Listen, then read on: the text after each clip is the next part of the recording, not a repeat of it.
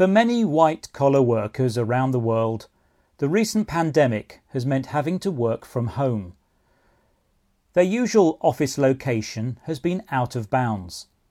This means different working practices, which have advantages and disadvantages for employees.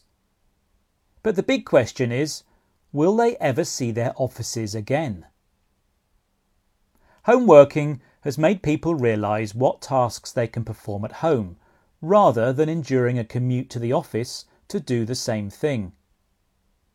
It has given them more time with the family. They've been sleeping better and have saved money by not travelling or buying lunches on the go.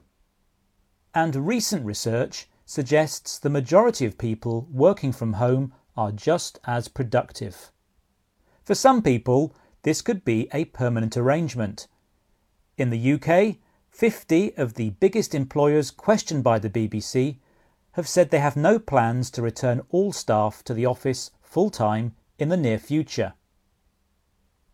Of course, one main reason is that firms couldn't see a way of accommodating large numbers of staff, while social distancing regulations were still in place. But the BBC also heard from some smaller businesses who are deciding to abandon their offices altogether. Other bigger companies are also looking at shutting offices to save money as many jobs can be performed remotely.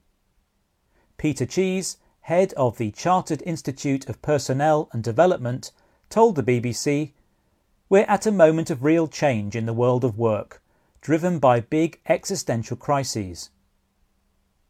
But this isn't great news for everyone.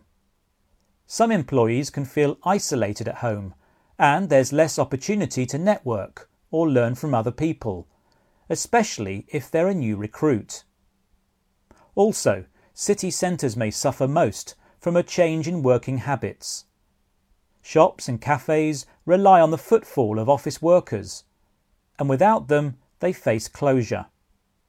The future is still uncertain, which is why it may be too early to say where our desks will be permanently located.